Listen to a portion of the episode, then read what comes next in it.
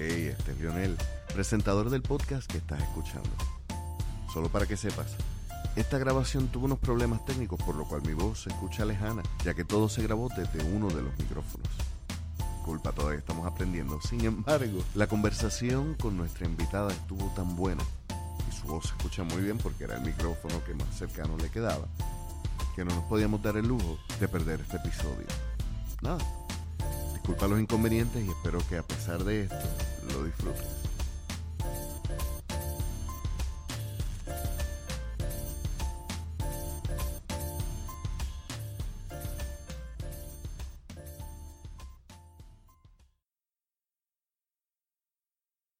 Saludos y gracias por acompañarnos una vez más a este su podcast para que digas algo. Conversaciones sobre cultura, arte y temas sociales traído ustedes en esta ocasión gracias a Antesala. Si usted quiere tomarse un buen café, tiene ganas de un cheesecake y brownie bien bueno o de una cerveza artesanal bien fría, tiene que darse la vuelta por Antesala en Cuamo al lado del centro de convenciones. En esta ocasión nos acompaña la guionista, fotoperiodista y entre muchas otras cosas, poeta que nos viene a hablar de su primer poemario, Tengamos Texto, Daira Lee Montoyo Leandri. Saludos, gracias por invitarnos. Gracias por Gracias a ti, gracias a ti. No, gracias. Un placer.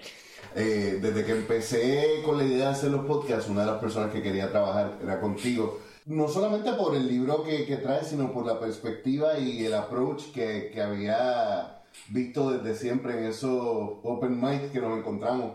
Y que muchas veces te insistía cuando hay un libro. y Sí. Para que el público te vaya conociendo, ¿qué tal si empezamos por favor con un poema? Seguro. Este poema se llama Plato de uñas. Hay un monstruo que me mira a través del espejo y se burla. Tiene los ojos grandes, los dientes chuecos y el cabello de bruja. Un lunar en el dedo meñique que bajo la luz se dibuja. Me habla mal de mis amigos y de comerme de un plato de uñas. Por más veces que caiga al piso, el monstruo vuelve, me alza y me empuja. Me estruja las entrañas y solo a veces me deja respirar con su permiso. El monstruo se aparece en cada reflejo sin previo aviso. De día, me arrastra al lado más oscuro de mis memorias, pero yo resisto. Yo no soy pendeja, yo sé que los monstruos solo aparecen en los muñequitos. Improviso deprisa mirando hacia otro lado, pero el monstruo, aunque esté lejos, me recita al oído versos decapitados, sangriento, malhumorado, asesino, hijos de puta y subestimado. Pero yo no le tengo miedo hasta que me toca con mis propias manos. Usualmente es directo, va con el puño hacia el lado derecho de mi cara, pero el monstruo es discreto. Él no quiere espectadores y el teatro donde actúa siempre tiene un solo asiento. Y ahí yo me siento, llorando callada sin cuestionar mucho el evento. Me deja escapar porque sabe que más tarde me puede atacar cuando no lo presiento. Empiezo corriendo, corriendo, corriendo hasta que creo estar lejos, pero el monstruo no sabe más por ser el monstruo, sino por ser viejo. El monstruo sabe que Alicia siempre va a perseguir al conejo. El monstruo sabe que no puedo vivir sin él y se recuesta de eso. Me abusa, me pega, me grita, me usa y me rompa hasta los huesos, pero él me deja respirar aunque con su permiso. No siempre luce como una bruja y a veces me peina los rizos, a veces me sonríe con sus dientes chuecos, a veces me dan ternura sus ojos secos. De vez en cuando el monstruo me invita a comer chocolate, de vez en mes el monstruo se habla y tenemos un debate, algunas veces sobre la vida misma y otras veces sobre por qué no debe matarme. Nice. Yeah.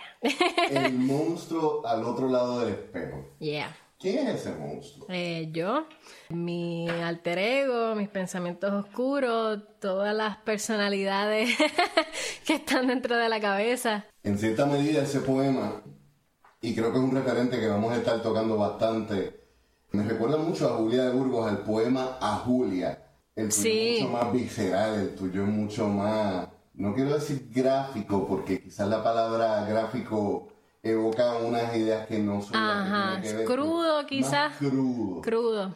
¿A qué se debe esa crudeza en tu poesía que, que la vemos retratada incluso en, en momentos de ternura? Pienso que frustración son... Obviamente nadie, que- nadie quiere estar pasando por un proceso de depresión, nadie tiene que estar lidiando con, con un monstruo en el espejo, nadie quiere estar pasando por eso. Pero pasa, sucede, y uno se levanta por las mañanas y está ahí, y por más que uno trate de, deja poner música alegre, deja ver, deja tratar de despejar la mente, no, está ahí, está ahí, está ahí. Y una forma que encontré o que los artistas en general encuentran para batallar con él es no te tengo miedo y ponerlo en papel. El apalabrar el monstruo es una forma también de matarlo. De dominarlo. De dominarlo. Tal vez no de matarlo, pero sí de te tengo bajo control. Y por eso es que dices de vez en mes. De vez en mes, porque va y viene, a veces está de buena, a veces está de mala, es como que... eh. Y es cierto lo que dice, yo creo que no es que todos los artistas hablemos de, de un monstruo, de alguna forma u otra los retratamos. Claro. Es que todo ser humano los tiene. Nosotros como artistas tenemos la capacidad de decirlo, mira, aquí está el mío. Rudy Francisco tiene un poema genial sobre algo similar. Eh, él habla en ese poema sobre un tiempo donde él salió, de- tuvo una relación romántica con una mujer que fue stripper. Oh, wow. Y entonces él decía, cuando ella trató de justificarle por qué ella estaba eh, haciendo ese trabajo, le dijo, mira, tú y yo no somos tan distintos. La única diferencia es que yo no me quito la ropa, pero yo me desnudo ante el público también. Y eso, y esa desnudez de la poesía específicamente confesional, que vemos mucho de eso en tu poesía, requiere un valor grandísimo. Ay, horrible. Un valor que yo no sé si todavía yo tengo. A veces hay poemas que como que, ay, Dios mío, yo tengo que decir este poema. Hay poemas que se te hacen más difíciles de declamar. Sí.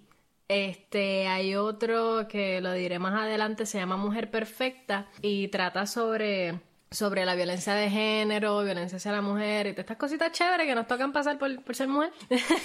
y recuerdo la primera vez que lo dije, que mencionó un hecho verídico que me pasó a mí y yo tenía un taco en la garganta horrible, no me quería salir la voz y las como las primeras tres veces que lo llegué a recitar en un open mic fue bien horrible recitarlo. Y el approach del público súper cool, súper bien, pero, Sí, porque- pero yo por dentro... Sí, porque entonces eh, eh, eso le añade también al performance que termina dejando de ser un performance y siendo una catarsis en muchas ocasiones. Ajá. Y sí pasa que mientras más lo dices, no es que te desensibilizas a la situación porque la situación te sigue Claro. afectando, pero como ya sabes para dónde viene el poema, como ya lo has dicho antes, pues es más fácil decirlo, Sí, es más, es más, di- es pero más no es digerible. menos doloroso. Mm, mm.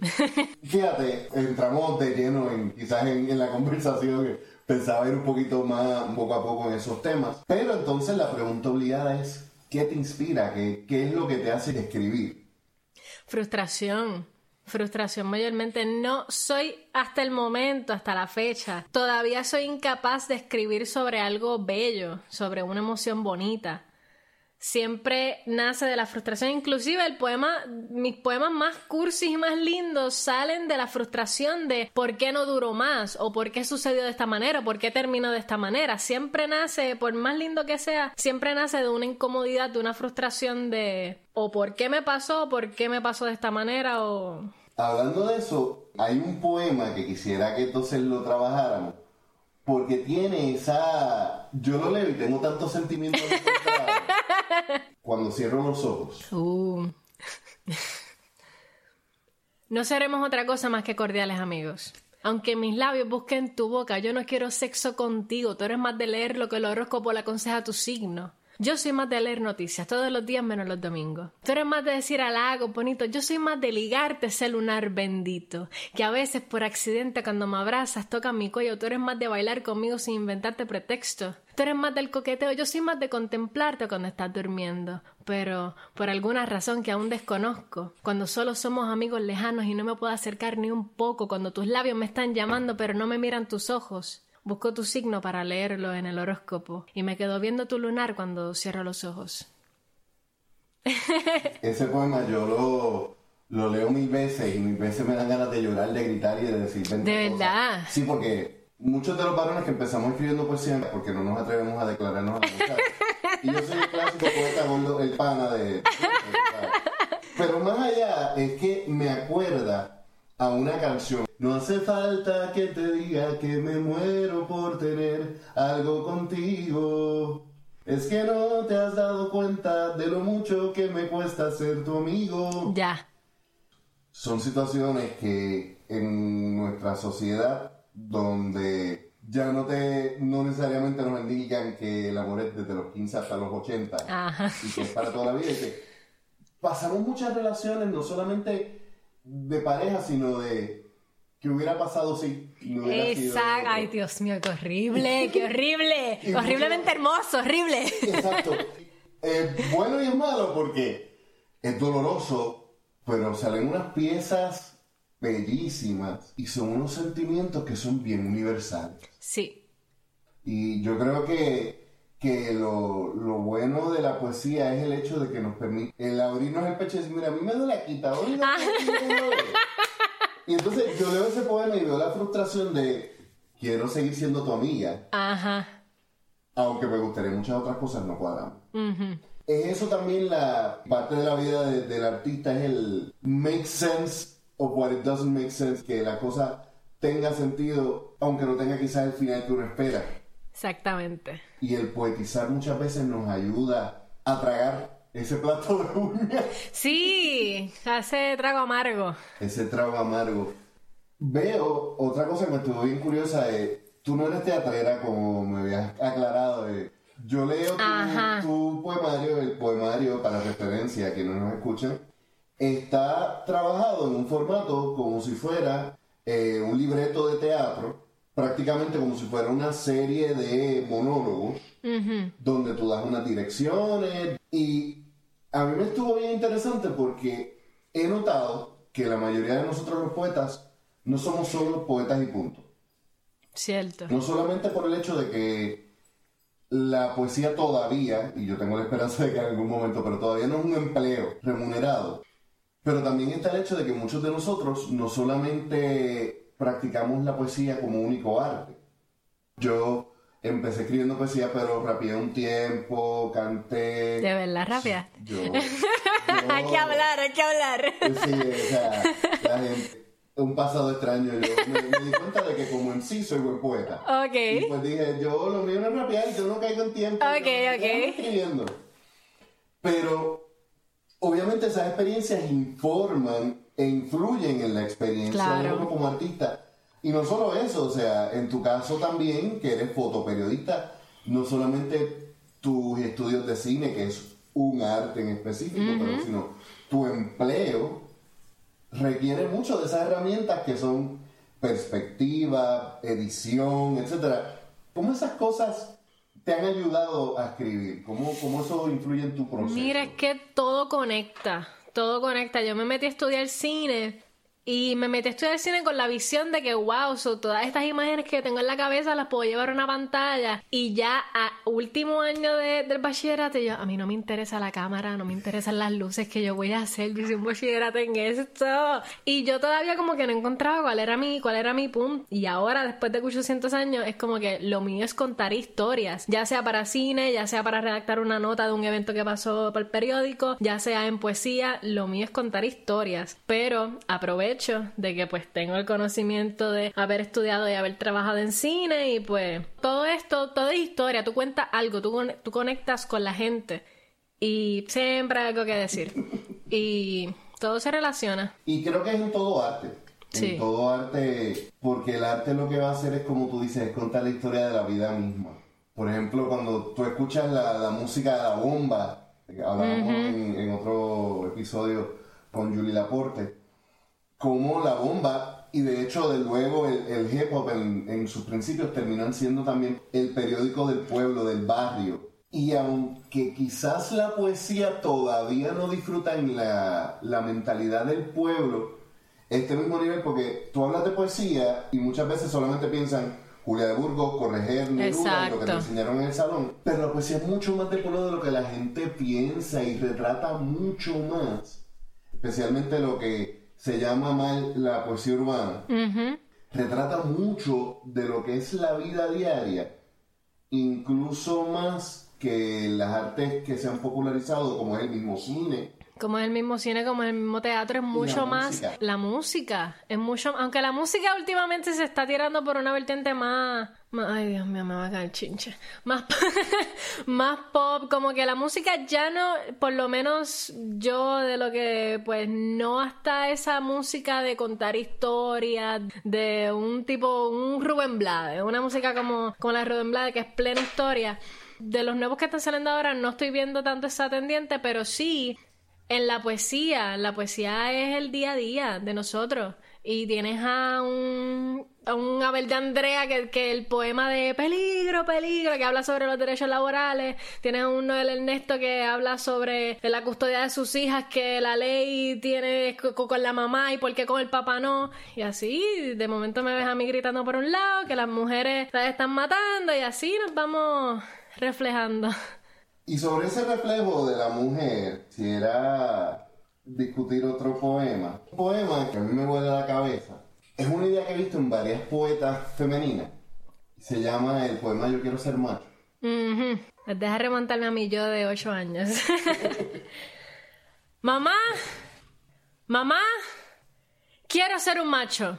No me malinterpretes, por favor, espero que me entiendas, que no soy como las niñas bonitas que ves en las novelas, no soy una mariposa que embeleza a todos mientras vuela, y mucho menos un adorno que te sirve de centro de mesa para que el viejo verde de la familia me pregunte que para cuándo me crecen las tetas. Pero eso es lo que me toca, por más que quiera ser la espina, mami dice que soy la rosa, cuando yo solo quiero ser un cactus, al sol, espacios libres y sin mucho cuidado. Yo quiero correr, arrastrarme por el pasto, jugar con pistolas, hablar malo. Mami, no me ponga falda porque no me puedo subir a los palos. Me pica el traje, me molesta el fucking lazo. El maquillaje me molesta, aunque el lipstick sea de fresa, siento que parezco un payaso. Mami, no me ponga falda, por favor, que aquel señor me mira raro. de las clases de ballet porque cuando yo sea grande, yo quiero ser un macho. Boom. ese, ok. vamos allá. Este, vamos a desemboñar esto. ¿Qué tan literalmente anecdótico y qué tanto es inspiración, pero no literal, de ese poema? Porque no me da la impresión de que tú estás haciendo ahí una salida de closet. ¿eh? Pero es bastante literal, aunque nadie de mi familia me, me preguntó en algún momento que cuándo me va a crecer las tetas. Sí mm. recuerdo una ocasión que como mi madre tiene senos enormes. Sí, cuando yo era pequeña, como que algún familia llegó a contar como que, ah, tú vas a ser tetona como tu madre. Es como que, y yo con, súper chiquita, yo como que, ok, ok, esto ok. Como que no, no entendía por qué la gente estaba opinando sobre mi cuerpo. Punto aparte. En aquel momento, yo de chiquita no entendía por qué no me gustaba lo que se supone que era para nenas y por qué sí me llamaba más la atención ser un nene. Y yo genuinamente yo pensaba que yo quería ser hombre, pero no era por transexual, ni por lesbiana, ni por nada de esas cosas, es que yo quería que me trataran como a los nenes, que me dieran todas las libertades que le dan a los nenes. Tú tu anhelo no era necesariamente salir del cuerpo que Exacto. sino de las implicaciones sociales que tiene el ser mujer en Puerto Rico en el siglo XXI y las exigencias que le... Exacto. Y esto yo lo vengo a entender ahora de adulta. Yo de niña realmente yo pensaba yo, ay Dios mío, tengo problemas mentales, me voy a meter para el psicólogo si yo digo esto. de niña era un... No solamente es el, el issue que te está causando, el hecho de que Toda persona en algún punto de su vida se lo pregunta, ¿seré o no seré? Claro. Y en una sociedad tan homofóbica, tan machista, nada más la duda crea una presión brutal. Sí. Julia de Burgos tiene un poema similar que se llama Pentacromía. Ella dice eso mismo, yo quisiera ser hombre, pero ella lo, lleva a un nivel mucho más gráfico. El poema eh, dice que ella quiere seducir a su hermana y termina diciendo que, quiere violar a Julia de Burgos. Estamos de acuerdo de que en el tiempo de ella se requería, otra cosa. Se requería mayor valor. Yo como hombre heterosexual privilegiado, lo, tengo que reconocer mi privilegio, tengo la impresión de que la situación es difícil, pero es menos difícil que hace 30. Claro. Menos mucho menos, mucho menos. 50, pero falta muchísimo para que tengamos igualdad de verdad, no solamente en el texto de la ley. Y es algo que tú trabajas en tu poesía, lo haces porque lo sientes como parte de, tu personalidad y de tu trabajo artístico o porque sientes que es urgente. Yo diría que ambas. Esto los hombres no se enteran porque lo hacemos entre mujeres, pero yo estaba en Open Mics después de yo recitar poesía y se me acerca una muchacha y me dice, a mí me violaron a los 13. Y viene otra, se me acerca, ay, a mí a los 12. Y como puñeta, pero esto, esto es tan normal. Y es absurdo lo, lo, normalizado que está, lo seguido que ocurre, a cuántas mujeres le ha pasado. Y siempre sale una, ay, a mí no me ha pasado. Y yo, pues, suerte, o sea, me encantaría poder decir lo mismo, pero no, pero lamentablemente no puedo y muchas otras tampoco pueden. Pero se ha normalizado demasiado y más allá de lo legal, es como nos vemos como sociedad. Es como hay una habitación llena de hombres, entra una mujer y el mood cambia por completo. Cambia la forma de hablar, cambia absolutamente todo y es como que, mira, yo soy una persona, soy un ser humano, o sea, no sé cómo me quiera ver a mí, pero yo soy persona soy mujer, soy cis heterosexual y toda la cosa, me identifico con el género que se me fue asignado, pero no me identifico con todos los estereotipos que me quieren asignar. Que está complicado, está complicado. ¿Qué tú crees que nosotros como artistas debemos o podemos hacer para normalizar lo correcto hay un montón de historias que yo las leo y cuando las internalizo, porque estadísticamente hablando son más las víctimas que las no víctimas, ¿cómo nosotros... Mm, ¿Te refieres a ustedes los artistas varones? Sí, no, eh, y los artistas en general, pero hago la pregunta yo como artista varón, que no soy parte de la comunidad LGBTQ y no soy una mujer, ¿cómo nosotros, que quizás no vemos la urgencia porque no la vivimos, podemos unirnos a eso porque creo que viéndola lo que hemos vivido en el último año, o sea, no solamente leyendo tu libro, sino estadísticamente hablando, hay una crisis seria y creo que como tú, como estábamos hablando, los artistas debemos tener un compromiso. Aparte de seguir creando arte, darnos el espacio de hablar, de nosotras tener nuestra propia voz, porque muchos quieren comentar sobre el asunto, muchos quieren dar su valiosa opinión y es como que no, no, pero tú estás opinando sobre lo que me está pasando a mí. Dame el foro para que yo pueda decir desde, en primera persona lo que realmente está pasando. Y no cuestiones mi voz tampoco, ni trates de silenciar con tu opinión o no, pero yo creo que ustedes, no, no, no, no, ustedes nada. Cállate y escúchame. Yo pienso que todavía, y gracias por, por el foro, ¿verdad? y por escuchar. Pero todavía mujeres artistas nos paramos en, en foros con otros artistas y es como que todo el mundo todo el mundo tiene una opinión sobre sobre qué debemos hacer o qué es lo correcto, cómo debemos hacer las protestas o qué es lo que no, no estás en esta posición y muchas veces es complicado decir qué es lo que se siente desde esta posición porque nunca vas a estar en nuestros zapatos. ¿Me entiendes? Nunca, de camino del trabajo a tu casa, nunca vas a estar perseado mirando para todos lados a ver si alguien te está persiguiendo, te está mirando, whatever. So, no sé, escuchar. Ay, no quiero decir esa frase. Calladito se ve más bonito.